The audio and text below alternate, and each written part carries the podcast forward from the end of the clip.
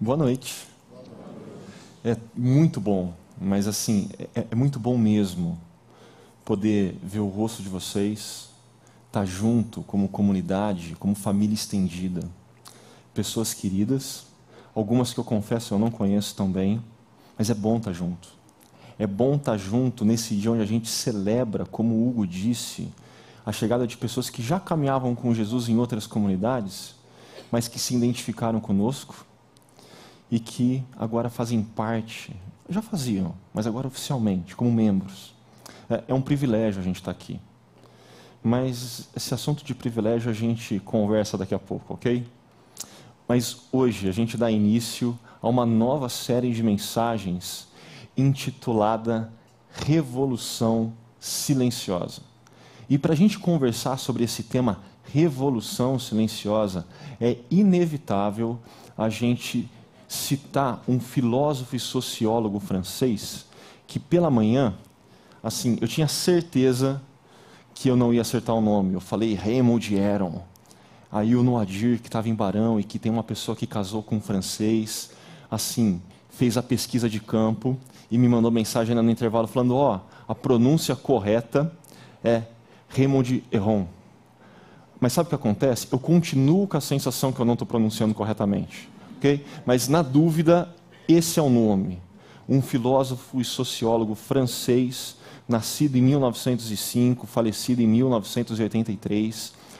E na segunda metade da década de 50, ele começa a observar o que está acontecendo na Tchecoslováquia em termos políticos, econômicos, sociais, culturais, e ele começa a perceber que ali está acontecendo uma revolução mas uma revolução que está é, emergindo de forma distinta, diferente de outras grandes revoluções que a história tinha presenciado até então.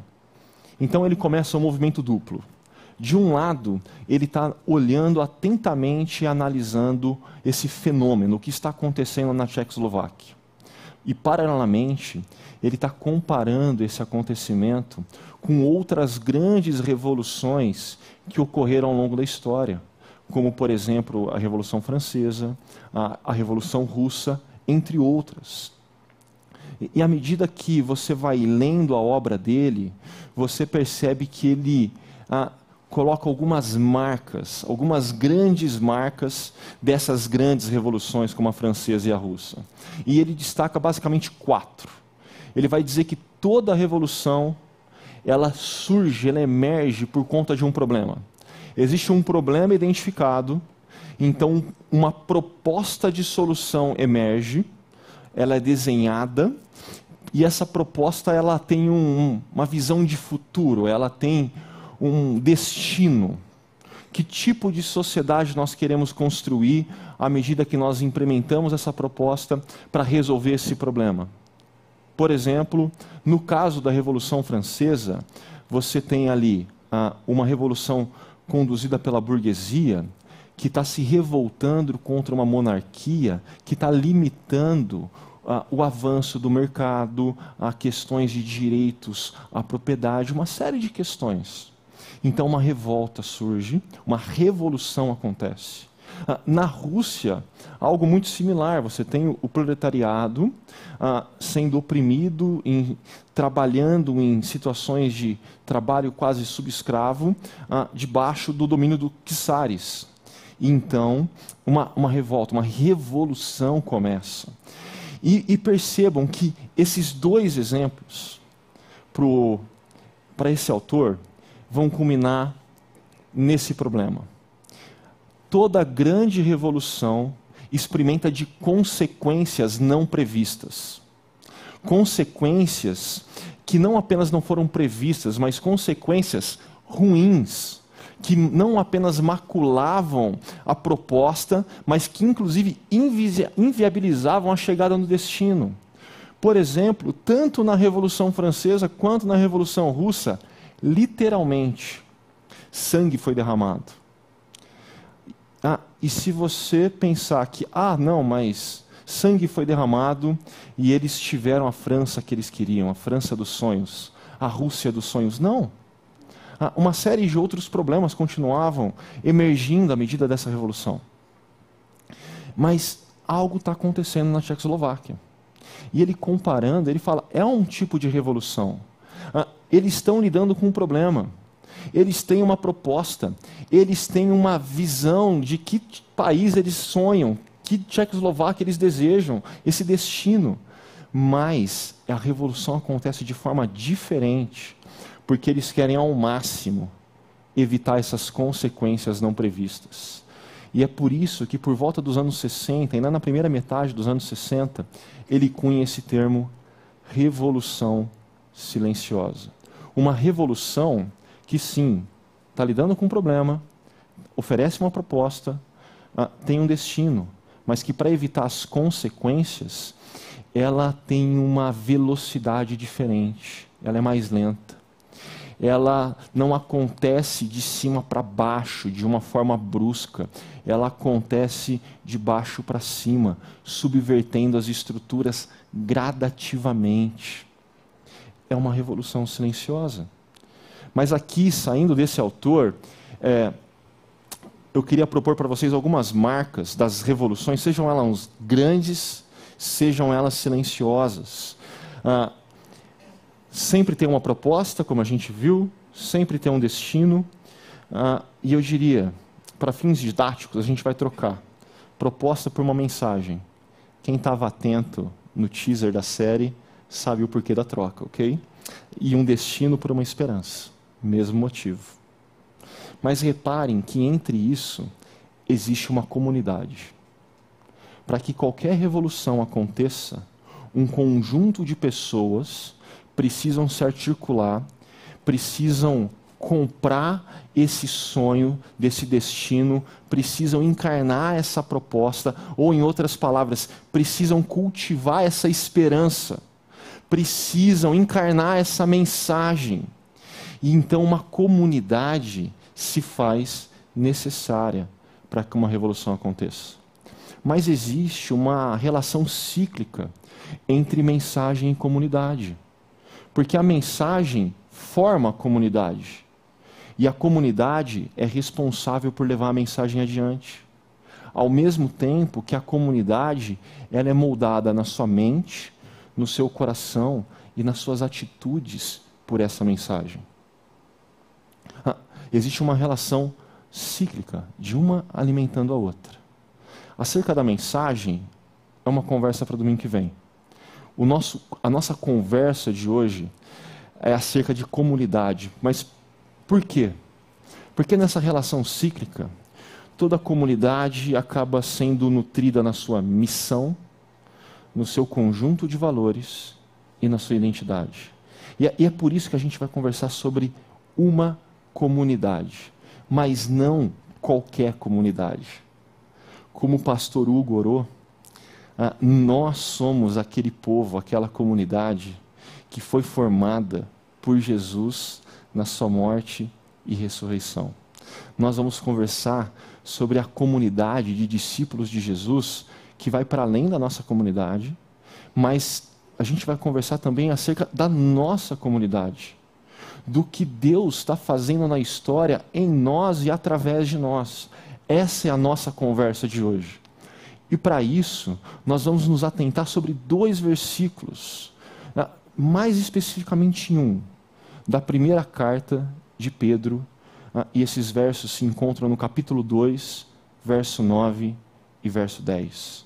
E a primeira coisa que nós precisamos ter em mente é que esse vocês, porém, que Pedro começa esse versículo, demanda da gente compreender o contexto ah, daqueles primeiros leitores, o contexto daquela comunidade, ou melhor, daquelas comunidades para quem Pedro estava destinando a sua carta.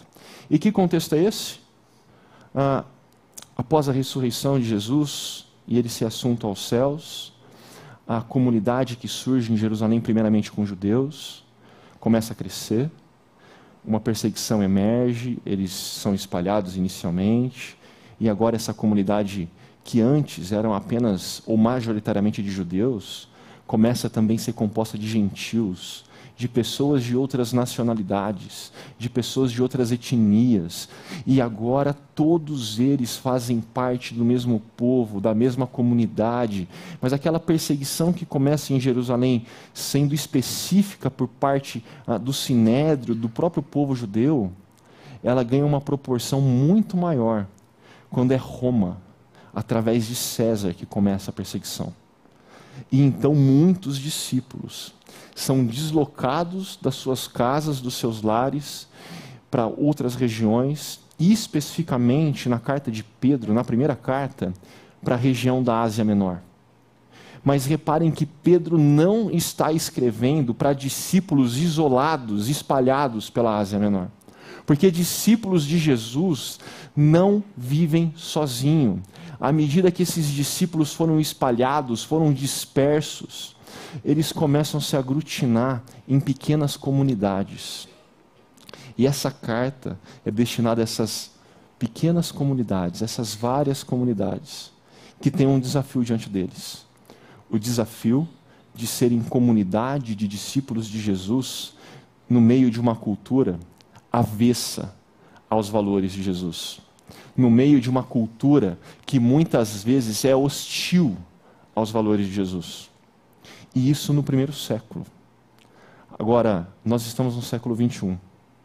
E essa carta continua sendo válida e desafiadora para nós hoje. E, e, talvez você pense: não, não é bem assim. nós somos donos da cultura, nós somos maioria. Esse papo de que a cultura é avessa aos valores de Jesus, ah, não cola. Gente, desculpa. A, a cultura não é nossa. A cultura não é nossa. Começando por um detalhe que o texto já traz. Vocês, está no plural, geração eleita, tem um aspecto comunitário, sacerdócio real, outras vezes traduzidos por reino de sacerdotes, comunitário, nação ou povo, povo exclusivo. O texto está falando de uma comunidade. E comunidade na nossa cultura está em baixa. O que está em alta são indivíduos, indivíduos autônomos. E não apenas indivíduos autônomos, indivíduos que não têm dificuldade nenhuma em romperem com comunidades. Que não têm dificuldades nenhuma em romperem relações conjugais de longa data. E mais, a cultura não é nossa quando a gente olha os motivos da ruptura eu tenho o direito de ser feliz, como nós ouvimos ao longo da série passada. Ou ainda pais criando seus filhos pequenininhos, dizendo: Filhinho, tudo o que eu quero é que você seja feliz. E aí o filho começa a ficar marmanjo e o pai continua repetindo: Meu filho, tudo o que eu quero é que você seja feliz. Ah, o, o Deus da cultura é a felicidade. Ou ainda, quando pais, em vez de formarem discípulos de Jesus, como nós ouvimos na última série, formam profissionais qualificados e altamente especializados para o mercado de trabalho. Por quê? Porque eles querem que o filho, quando adulto, seja profissionalmente bem reconhecido, possua fama, sucesso, possua uma excelente remuneração financeira. E por trás disso, ah, é que assim ele vai ser feliz. Como que a cultura é nossa? Porque a questão não é simplesmente que a cultura onde nós estamos inseridos possuem valores acerca da sexualidade que são radicalmente opostos ao nosso. A questão é que a cultura onde nós estamos inseridos possui pressupostos por debaixo, fundamentando, que são radicalmente diferentes dos nossos. Ah, o desafio para aquelas comunidades no primeiro século continua sendo o desafio para nós hoje no século 21. Mas, para a gente seguir, eu queria primeiramente trabalhar esse verso 10. Porque eu disse para vocês que a mensagem forma a comunidade, ok? A mensagem forma a comunidade, o que o Pedro está dizendo no verso 10, antes vocês nem sequer eram povo. Pedro não está negando que aquelas pessoas antes não tinham uma etnia, não tinham uma nacionalidade. O que Pedro está afirmando é que antes eles não faziam parte do povo. Aquele povo escolhido e formado por Deus, ah, mas agora são povo de Deus. E por quê? Por conta da mensagem. Não haviam recebido misericórdia, mas agora a receberam. Não haviam recebido misericórdia, mas agora receberam. Como eu disse, o tema da mensagem é domingo que vem, mas eu não posso deixar de frisar o que o pastor Ricardo compartilhou na semana passada e que vira e volta aparece na nossa comunidade. A citação do Felipe Ansem, aonde ele diz que Deus te ama o bastante para te aceitar do jeito que você está, para te aceitar na parte como parte da família de Deus, como parte do povo de Deus, como parte da comunidade de discípulos. Deus te ama bastante para te aceitar como você está. Mas Deus te ama demais, demais, para deixar você do jeito que você está.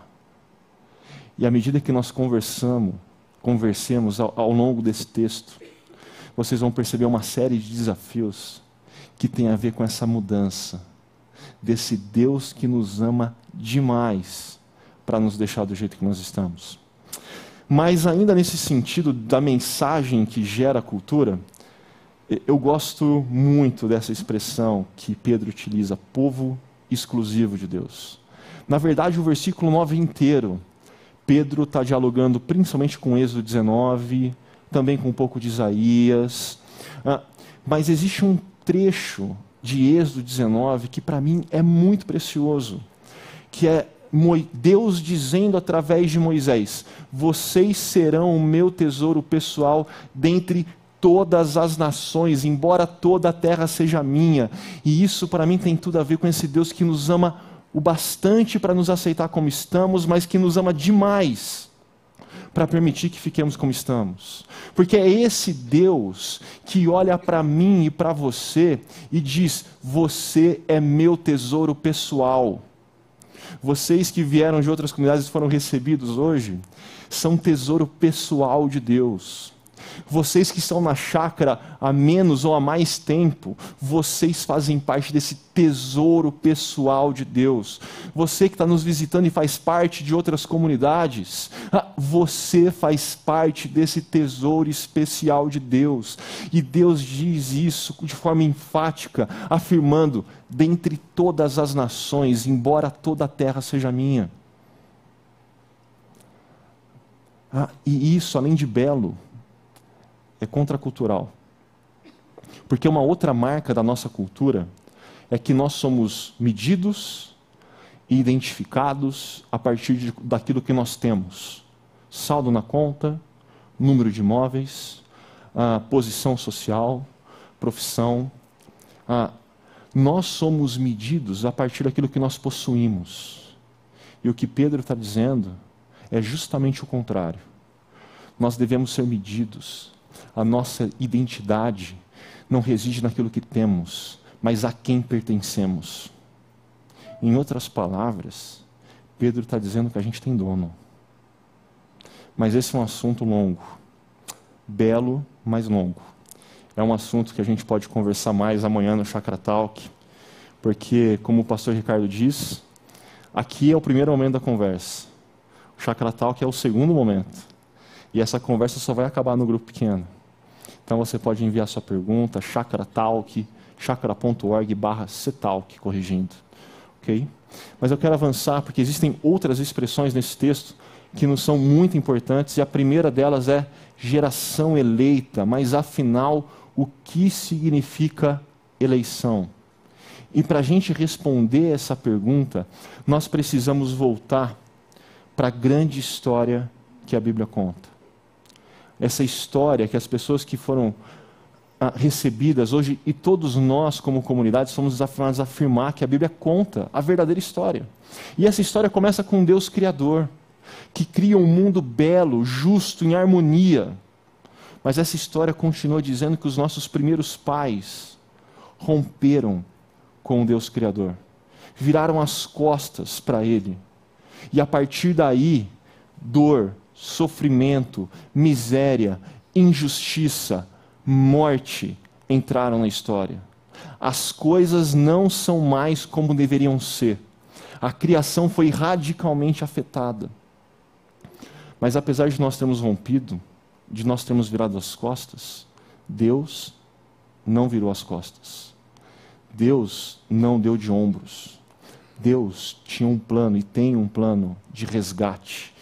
Então, esse plano de resgate começa a ganhar forma e clareza a partir de Gênesis, no capítulo 12, dos versos 1 ao 3. E esse texto, eu sei que é um texto conhecido de muitos de vocês, o chamado de Abraão, mas reparem que esse texto ele é muito rico. Ah, e resumidamente é Deus dizendo para Abraão: Abraão, eu vou te abençoar. Eu vou fazer grandes coisas ah, na sua história. Eu vou fazer de você uma bênção.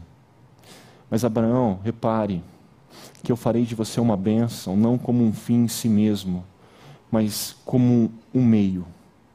Porque Deus continua terminando o chamado de Abraão, dizendo: Porque através de você eu vou formar um povo, e esse povo será o instrumento meu para que todas as famílias da terra sejam abençoadas. Abraão, eu não quero apenas te abençoar, eu quero fazer de você um canal para que todos sejam abençoados. Mas ah, qual é o problema? O problema é que ao longo da história de Israel, à medida que você desenrola o, a, o Antigo Testamento e vê que esse povo que está sendo formado, ele lida mal com a promessa de Deus. Porque a promessa de Deus primeiro oferece um privilégio. Mas junto com esse privilégio vem uma responsabilidade. E é como se esse povo esquecesse da responsabilidade e focasse apenas no privilégio.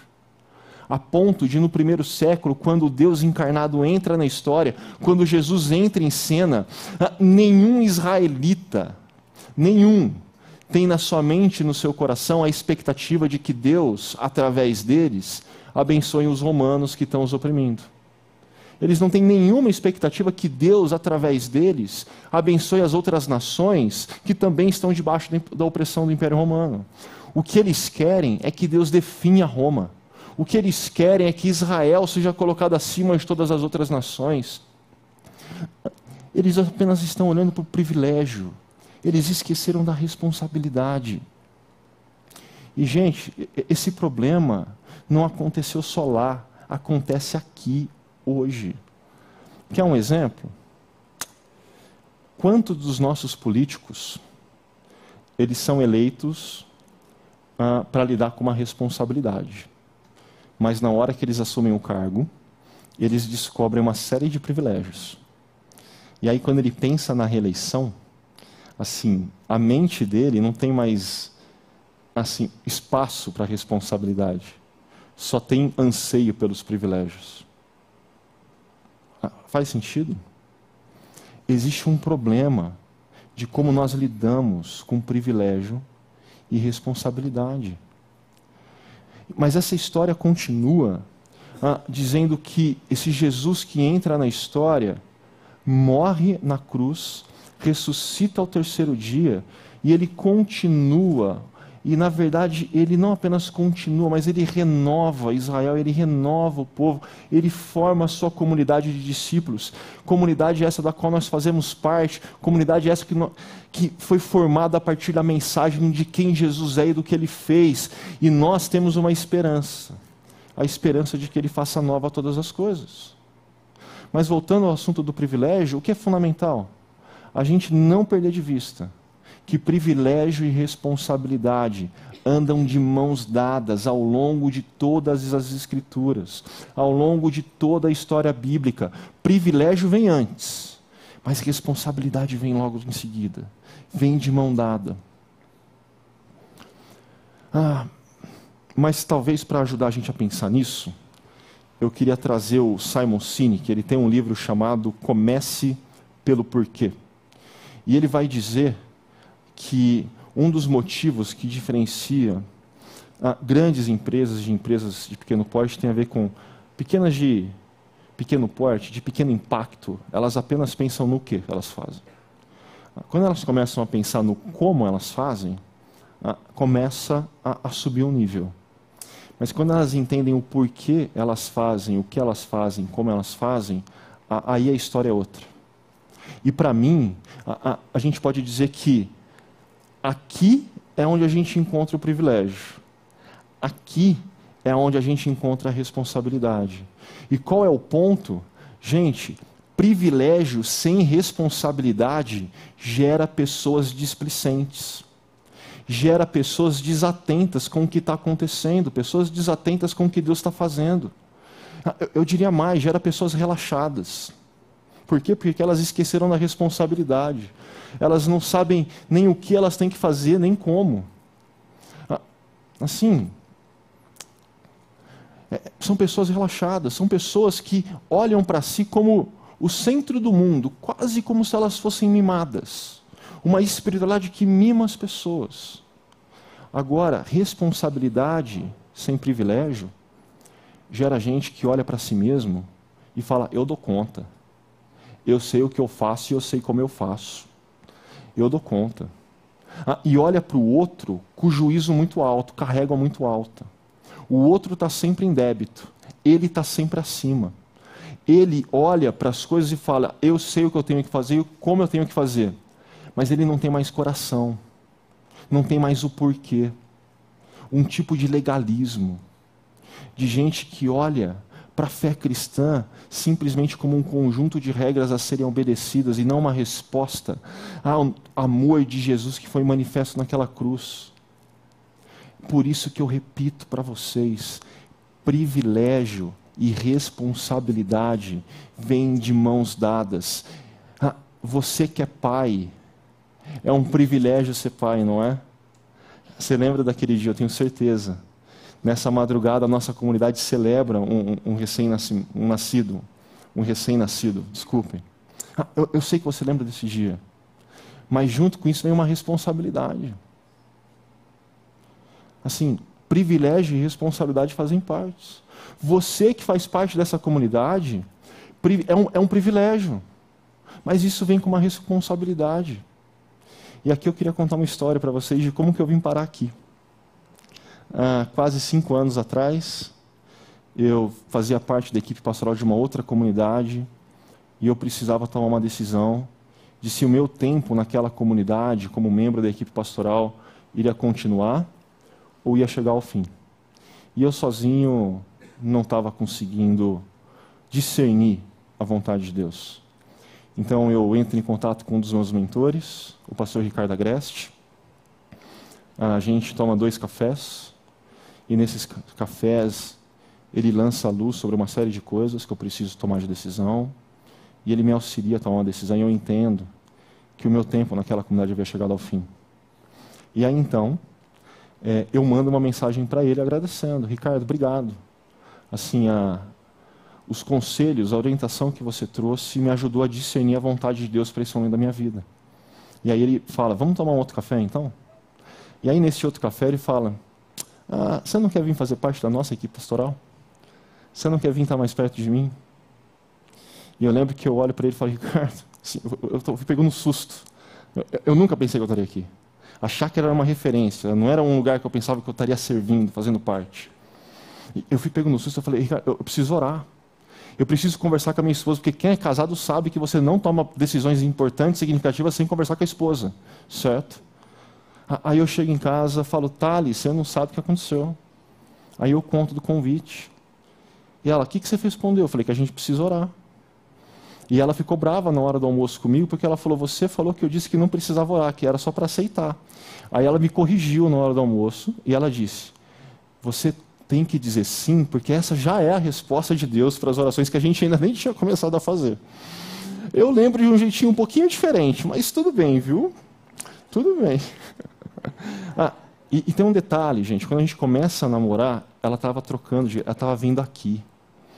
Assim, então quando eu começo a namorar, eu tiro ela daqui e ela vai para onde eu estou, né?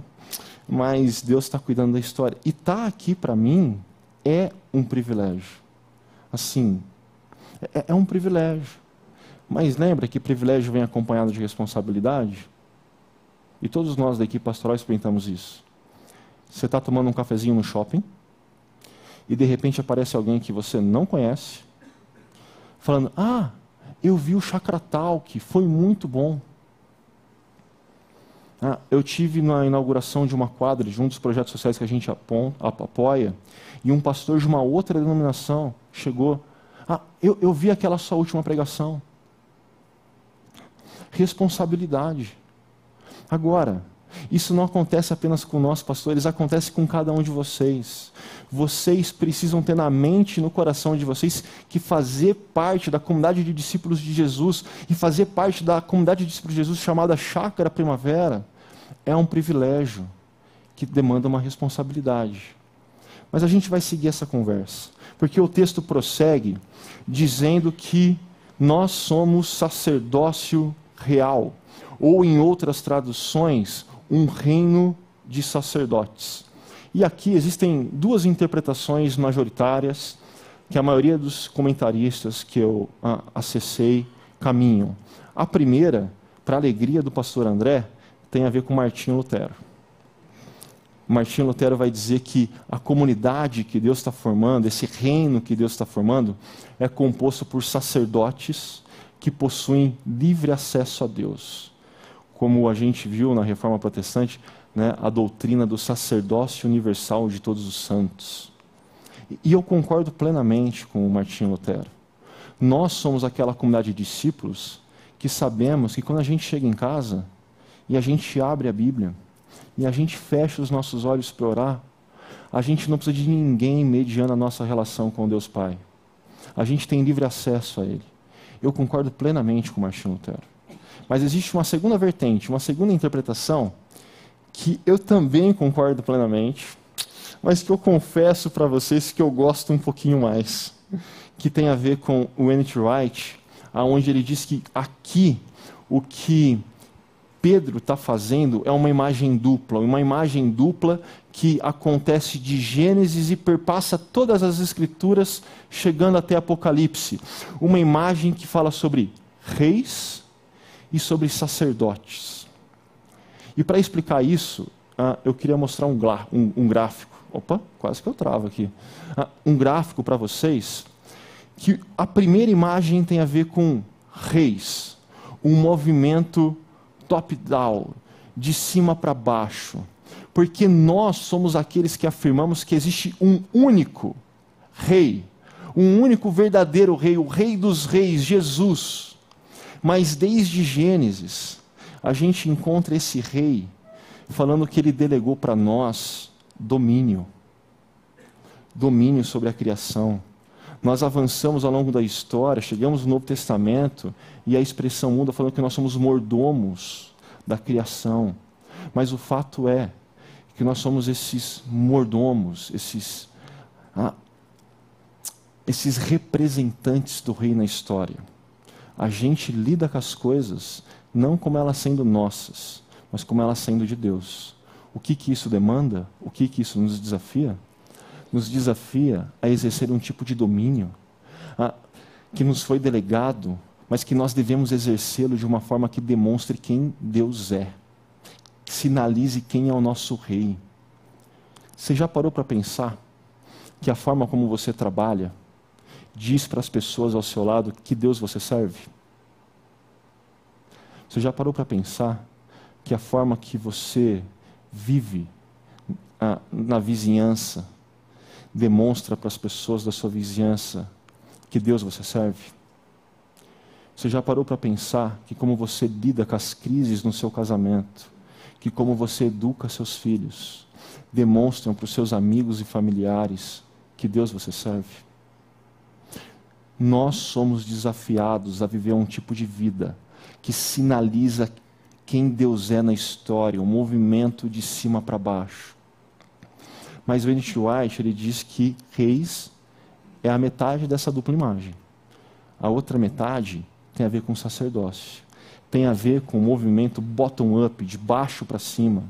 Tem a ver com essa consciência de que os sacerdotes no Antigo Oriente, eles eram aqueles que eram responsáveis por receberem as ofertas do povo e entregarem aquilo em adoração a Deus. Okay? Ah, em outras palavras, nós somos desafiados a viver uma vida em adoração ao Rei, entregando toda a nossa vida em adoração a Ele, como os sacerdotes ah, entregavam as ofertas no Antigo Oriente. Como você age no seu trabalho, precisa manifestar quem Deus é, mas também precisa ser feito de uma forma que pode ser entregue a Deus em oração, em adoração como você lida com a sua vizinhança, precisa sinalizar quem Deus é, mas também precisa ser entregue a Deus em adoração. Como você lida na sua família, precisa sinalizar quem Deus é, mas precisa ser feito de tal forma que possa ser entregue a Deus em adoração. E, talvez você está pensando em algumas coisas assim, como você lidou com alguns desafios, você fala: hum, isso não dá para entregar a Deus em adoração hum, isso não sinaliza quem Deus é na história. Ah, esse é o nosso desafio.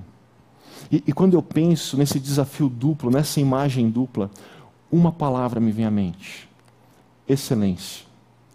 Excelência. Quem vive com excelência em todas as áreas da vida, vive de uma forma que sinaliza quem Deus é e que faz tudo que possa, de uma forma que possa ser entregue em adoração a Ele excelência. E para falar de excelência, tem uma citação do pastor Ricardo que eu gosto muito. Opa! Parênteses, parênteses. Gente, vamos convir que o verde não cai tão bem, mas ele ficou bonito no, no branco, com o dourado. Se amanhã eu não entrar no Chácara News, vocês já sabem, né? Orem por mim. Mas ah, o pastor Ricardo ele diz que excelência não significa perfeição. Aqueles que conversam comigo sabem que eu sempre digo: perfeição é quando Jesus volta. Enquanto Jesus não voltar, a possibilidade que nós temos é de excelência. E excelência, segundo o pastor Ricardo, é entregar o melhor a partir de quem somos, faltou um M aqui, e temos. É entregar o melhor a partir de quem somos e que temos. Em outras palavras, é entregar o nosso melhor a Deus, em adoração, de forma que sinaliza quem Ele é na história. Excelência. E excelência, para mim, ela tem dois espaços aonde nós podemos demonstrar. O primeiro é um externo e o segundo é um interno. O externo, eu me lembro de um rapaz, eu já estava terminando a graduação, a minha primeira graduação foi em computação e ele estava no segundo ano. E a gente tinha o costume de conversar uma vez por mês. E o segundo semestre estava começando e aquele jovem, o Gabriel, estava numa profunda crise. Porque assim como eu, ele estava sofrendo demais com as matérias de matemática no curso, tinha algumas DPs nessa área, mas ele tinha uma crise maior. A crise maior dele era: como que eu sinalizo quem Deus é na história e faço as coisas em adoração a Ele, sendo que eu sou um desenvolvedor de sistemas, sendo que o que eu faço é programar a maior parte do meu dia, 44 horas por semana, e quando eu chego na, à noite na faculdade, eu faço ainda mais disso. Como que eu faço isso? E, e na conversa, a crise dele era tamanha, que ele falou para mim: Ah, eu estou pensando em trancar o curso, eu estou pensando em pedir demissão, e eu quero virar missionário ou pastor. O pior que acontece, gente, assim, missionários e pastores surgem porque tiveram alguma crise não bem resolvida e aí traz a crise para o ministério, mas essa é uma outra história. E eu lembro de primeiro eu acalmar o coração dele e, e em segundo lugar fazer um desafio para ele. Ó, você não vai tomar nenhuma decisão apressada. Você vai continuar fazendo tudo o que você tem que fazer com excelência. Lembrando que excelência não é perfeição, ok? E, e você vai insistir com isso, vai perseverar nisso. E aí no final do ano a gente conversa. Se nada tiver mudado, aí você faz o que você quiser. Ok? Ok. Só que ele olha para mim e fala: tá, mas como que eu vou saber que alguma coisa mudou? Eu lembro de olhar para ele e falar: você tem chefe? Ele tem, eu tenho chefe.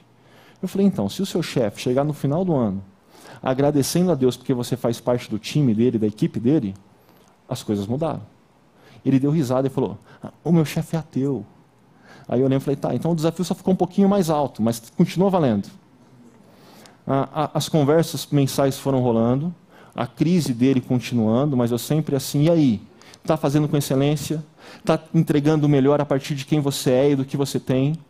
Ele, estou, estou fazendo com excelência. Chega na conversa de novembro e a crise perdura, a gente termina a conversa. Semana seguinte, ele me liga, todo eufórico, eu preciso falar com você. Eu preciso conversar com você. E, e eu lembro, falei, mas não é dezembro ainda, assim, a gente conversa uma por mês, o que, que aconteceu? Não, não, por telefone não, a gente precisa conversar. E quando a gente senta para tomar um café, ele chega todo eufórico dizendo: Você não acredita que aconteceu. Eu, conta. Ah, se você contar, não tem jeito. E ele começa. O meu chefe me chamou para uma reunião. E eu entro na reunião pensando que, assim, já era. Deus estava respondendo as minhas orações porque eu ia ser demitido. Porque a crise nele estava muito forte. Mas, de repente, ele se surpreende. Porque o chefe dele começa a dar uma série de feedbacks positivos. E o chefe dele termina a, a conversa dizendo: Ah, eu agradeço a Deus por ter você na nossa equipe. Aquele chefe que era teu. Quando nós vivemos com excelência, independente da área onde nós estamos manifestando excelência, fica tranquilo, você vai ter coisas para contar, você vai ter histórias para contar, você vai se surpreender com o que Deus vai fazer em você e através de você.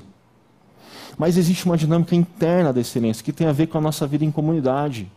E toda vez que eu penso nisso, eu penso numa história que o pastor Ricardo conta nos primeiros passos, no momento da nossa comunidade que ela está saindo do buffet metropolitan, lá atrás, lá no seu começo, vindo para esse espaço paineiras, e era necessário um equipamento de som melhor. Ah, e, e, e a chácara queria algo bom, não dava para se comprar o melhor, porque assim, gente, igreja não tem dinheiro infinito, a igreja somos nós. Ah, mas ela queria algo com qualidade. E aí, de repente, aparece uma pessoa falando, pastor, sei que vocês estão precisando do som. Eu tenho umas caixas antigas lá em casa, elas não estão funcionando muito bem, elas estão meio empoeiradas. Ah, ah, mas, assim, eu, eu vou entregar para a igreja. E o pastor Ricardo conta que olha para aquela pessoa, se não serve para sua casa, por que, que vai servir para a casa de Deus? O pastor Ricardo olha para o texto de Malaquias e fala: ah, é a mesma história. Você é desafiado a entregar o seu melhor cordeiro para o sacrifício, o melhor novilho. O que, que você faz? Você traz o defeituoso, você traz o coxo. Ah, isso não é excelência. Ou ainda, as pessoas que foram recebidas hoje na nossa comunidade sabem disso. O que nós esperamos de excelência de um discípulo de Jesus maduro no seu engajamento com a comunidade nesse aspecto interno? Nós esperamos que ele esteja presente aos domingos. Com todo carinho, para de dar bobeira. Essa história de domingo sim, domingo não. Porque tem gente que é domingo não, domingo também não. A, a gente precisa desse momento. Esse momento tem a ver com o nosso engajamento com excelência. A, a, gente precisa, ao longo da semana, de um grupo pequeno. Isso tem a ver com se engajar com excelência. Ah, eu sei, os nossos grupos pequenos só tem mais duas semanas de encontro.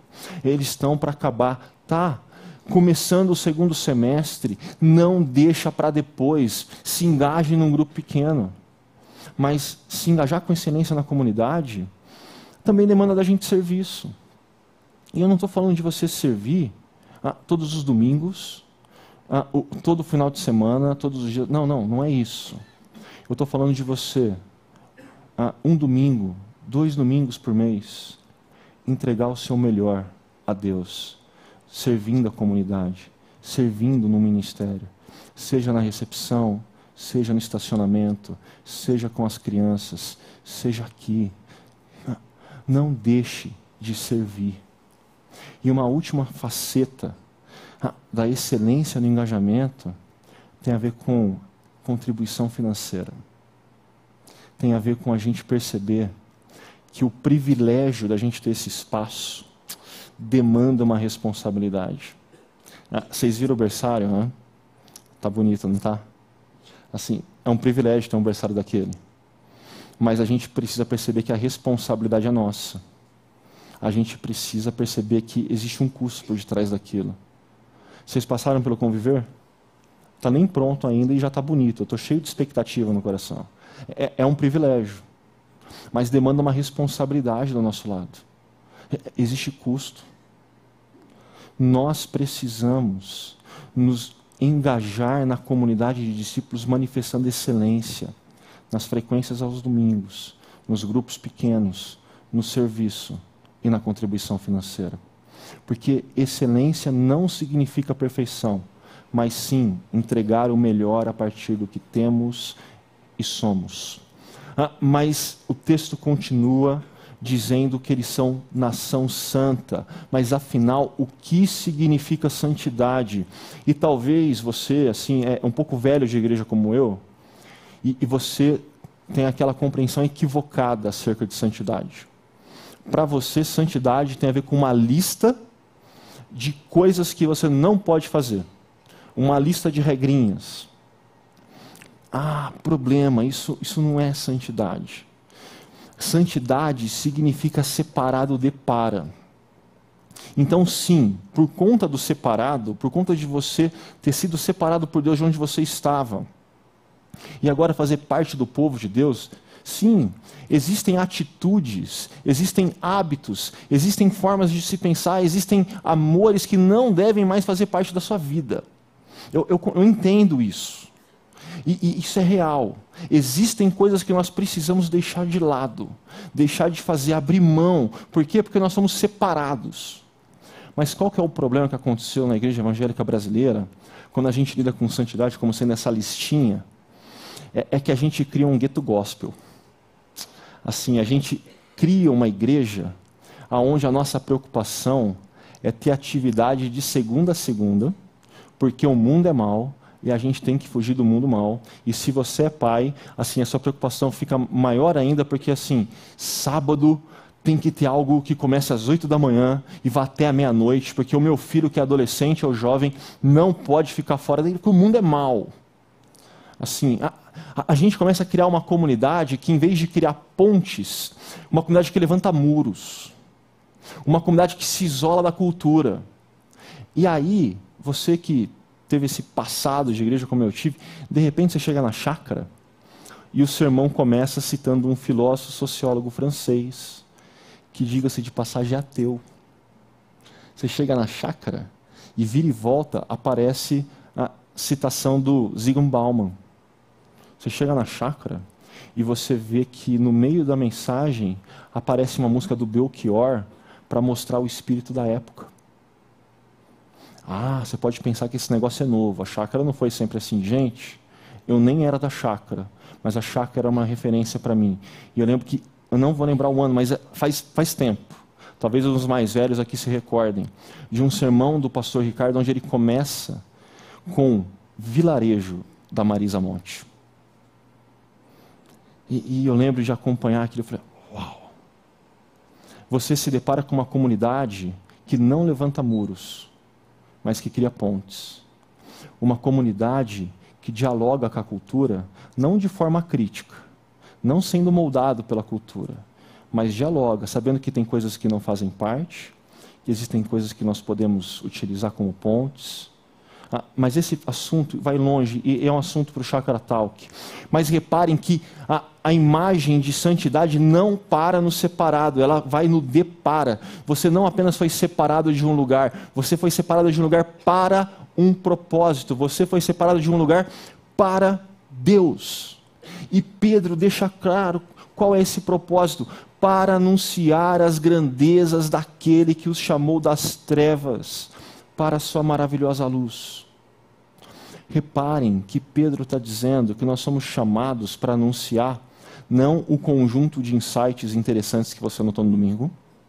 Pedro não está dizendo que a gente é anunciado para anunciar a doutrina reformada, fruto do pai Calvino.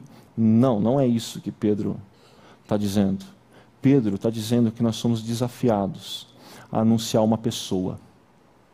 Uma pessoa que entrou na nossa história, que nos tirou das trevas e nos colocou na sua maravilhosa luz. Uma pessoa com a qual eu e você nos relacionamos de forma pessoal. Ele está falando acerca de Jesus. Ah, eu sei, você vai falar, tá, eu, eu quero anunciar Jesus, mas, mas eu não sei como, eu, eu, eu não sei como dar essa, esse foco de anunciar as grandezas daquele que me chamou das trevas para a sua maravilhosa luz. Então eu quero te dar uma dica. E a dica não é nova para quem é da chácara. A dica tem a ver com essa palavra bless. Um acróstico que nós pegamos emprestado de uma igreja parceira do Dave Ferguson nos Estados Unidos, que é abençoar, e que eu acho muito bonito porque tem a ver com o desafio que Deus dá a Abraão lá em Gênesis 12, né? de ser uma bênção. Mas esse acróstico ele começa da seguinte forma: né? Begin with prayer. Comece orando. E, e eu queria desafiar você hoje a ter um nome, um nome, de alguém que você quer compartilhar a fé em Jesus para aquela pessoa. E você vai começar orando. Você vai se comprometer a orar todo dia por ela. Mas você não vai parar aí. Você vai ir para o L de Listen e vai exercitar a escuta. Porque muitas vezes nós somos afobados e queremos enfiar Jesus goela abaixo. E isso não dá certo. Assim, você vira o chato e chatos não somam na missão. Escute. Pergunta que time ela torce. Se ela falar Corinthians, se solidariza com ela. No meu caso. Ah, ah, pergunta os medos. Pergunta os sonhos. Pergunta quais são as crises. Ouve aquela pessoa. Conheça da história dela. E aí então, parte boa. It. Coma com ela. Eu sei que assim tem gente que já está pensando no encerramento do GP, se vai ser pizza com vinho, se vai ser churrasco. Um já me falou que vai ter feijoada. Nenhum líder de GP falou que vai fazer um esquema de buffet de salada até o momento. Ah, mas coma, é, é, essa é a parte boa, mas coma não é simplesmente literal de você sentar na mesa e comer. Tem a ver com você se relacionar com aquela pessoa. Gaste tempo com ela, coma a mesa com ela, chama para um cafezinho e, e encontre um espaço de servir ela. E às vezes a gente pensa que servir tem a ver com grandes coisas, que servir com excelência são nas grandes coisas. Não. Sirva nas pequenas coisas, mas com excelência. No meio do encontro, entre os encontros da manhã, onde o jovem chegou e compartilhou comigo algo que impactou ele, que ontem na madrugada ele foi servir num projeto social ah, levando caldo, caldo quente para os moradores de rua, e por conta do frio, eles deixaram o caldo ainda mais quente para aguentar a madrugada de distribuição. E a primeira pessoa para quem ele foi distribuir o caldo, ele percebeu que o caldo estava muito quente. E, e ele estava de luva, a pessoa não. Então ele olha para aquela pessoa e fala: Ó, oh, está aqui o caldo, mas como está muito quente, você quer que eu te sirva? Para você não queimar a sua mão? É excelência nas pequenas coisas. E aquele morador de rua olha para aquele jovem e fala: Ninguém nunca ah, se dispôs a me servir. Sirva as pessoas. Sirva a pessoa nas pequenas coisas, mas com excelência. E por último, share. Compartilhe da fé de Jesus. Porque lembra que o desafio que Pedro diz é anunciar. Precisa ser verbalizado precisa ser verbalizado. Você precisa treinar a sua cara de pau para falar do que Jesus fez na sua história. Ah, e, e eu quero insistir com vocês nesse ponto, porque a nossa comunidade, a Chácara Primavera, ela tem na sua missão comunicar a vida em Jesus. E comunicar a vida em Jesus tem a ver com como nós vivemos, mas também tem com esse aspecto de verbalizar. Nós precisamos ser intencionais nisso. E a gente quer comunicar de forma criativa, acolhedora e transformadora. Eu diria que o criativa e acolhedora está na nossa conta. Depende de nós. O transformadora está na conta de Deus. É fruto da ação do Espírito Santo através de você. Mas para terminar, eu queria contar uma história parafraseando C.S. Lewis. O pessoal da banda pode chegando, mas o C.S. Lewis, em determinado momento do cristianismo puro e simples, ele diz que a história da fé cristã é a seguinte: é a história de como o rei por direito desembarcou nas suas terras, que haviam sido tomadas por rebeldes e falsos reis. E esse rei, em vez de chegar com todo o seu poderio militar, ele chega subvertendo estruturas. Ele chega propondo um ritmo de transformação diferente. Ele chega oferecendo um projeto de sabotagem, ou melhor, um projeto de revolução silenciosa. E ele começa a convidar pessoas a fazerem parte desse projeto. E essas pessoas, elas não vão fazer parte desse projeto de forma individual, mas como o pastor Tiago disse, como comunidade. Como comunidade, nós vamos fazer parte desse projeto de revolução silenciosa, desse projeto que Deus nos deu o privilégio de fazer parte, mas que demanda de nós responsabilidade. Por isso, ah, faça parte desse projeto de revolução silenciosa. Se você não faz parte de nenhuma comunidade ou está longe de alguma comunidade, não se esqueça que você não tem como fazer parte desse projeto de forma sozinha, isolada, individual. Você precisa fazer parte da comunidade. Faça parte dessa revolução silenciosa. Ah, ah, mas faça parte sendo intencional em comunicar a vida em Jesus. Lembra aquele nome que eu pedi para você pensar? É, é a tarefa de casa. É a sua tarefa de casa. Seja intencional em comunicar a vida em Jesus. Ah, mas faça isso vivendo com excelência, entregando o seu melhor a Deus, usando tudo aquilo que Ele te deu, usando aquilo que você é, o seu tempo, seus recursos, seus dons e seus talentos, da melhor forma possível, de forma que sinalize quem Ele é na história e que seja entregue em adoração a Ele. Mas faça tudo isso sem perder de vista, sem perder a consciência do privilégio. Ah, eu sei, eu insisti com vocês, privilégio vem acompanhado de responsabilidade. Mas o privilégio vem antes. Você faz parte dessa comunidade não por algum mérito. Você faz parte dessa comunidade porque Jesus te chamou das trevas para a sua maravilhosa luz faça dessa canção a sua oração nesse final de noite. E que Deus te abençoe ao longo da semana.